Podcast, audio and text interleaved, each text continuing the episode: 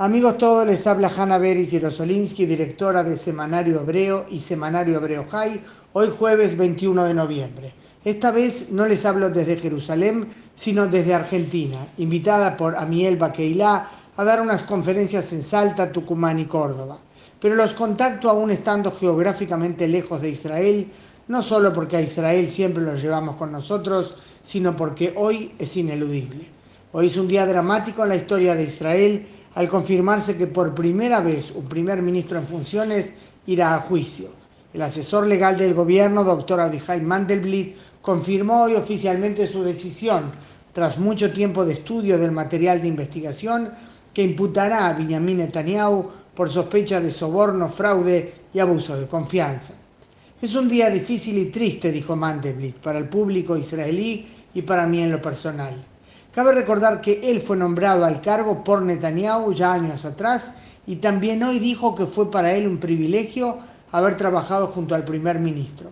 Esto acentúa más aún lo fuerte del mensaje que transmite hoy el sistema judicial israelí, su independencia y su mirada sin desvíos a todos los ciudadanos por igual. Nadie está por sobre la ley. Y también si alguien poderoso e influyente como Netanyahu es objeto de sospechas, será investigado como lo determina la ley. Esto ocurre, como saben, cuando Israel ya estaba sumido en una seria crisis política al haber fallado tanto Netanyahu como su adversario Benny Gantz en los intentos de formar coalición de gobierno. Cuando Gantz notificó al presidente del Estado, Reuben Rivlin, ayer miércoles, que le devolvía el mandato, el país entró en una situación sin precedentes que ponía en funcionamiento un recurso de la ley nunca usado hasta el momento 21 días para que alguno de los 120 diputados de la Knesset logre formar coalición. En principio eso podía incluir también a propio Netanyahu y a Gantz, pero ahora con esta situación de la anunciada imputación, no solo que el término sin precedentes cobra una nueva dimensión, sino que es imposible imaginar que eso recaiga sobre Netanyahu.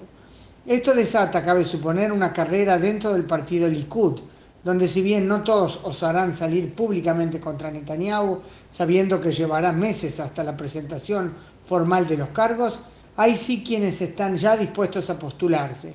Comenzó al parecer una etapa clave en el fin de la era Netanyahu.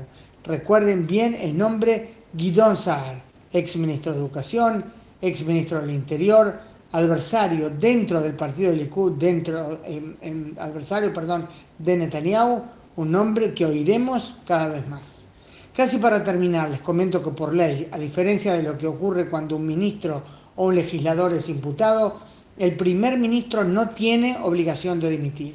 Deberá hacerlo solo si es declarado culpable por una instancia ante la que ya no se puede apelar. La discusión ahora es a nivel público, moral, si acaso es correcto que Netanyahu siga ejerciendo su cargo en esta situación. Hablando de correcto e incorrecto, una cosa siento que es ineludible decir. Solo los jueces determinarán si Netanyahu es culpable o inocente. De más está decir que como ciudadana israelí desearía que fuera inocente. Pero lo seguro es que su reacción no es propia de un primer ministro responsable.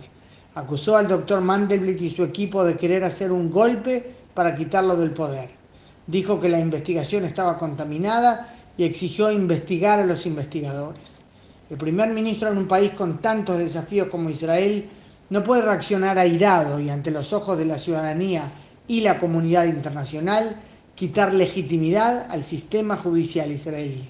Es que no nos olvidemos que mientras tanto alrededor siguen estando los enemigos al acecho y habrá que lidiar con todos, con Hamas, Jihad Islámico, Irán, Hezbollah. Ellos no se van a ningún lado, pase lo que pase con Netanyahu. Hanna Beris, hoy jueves 21 de noviembre.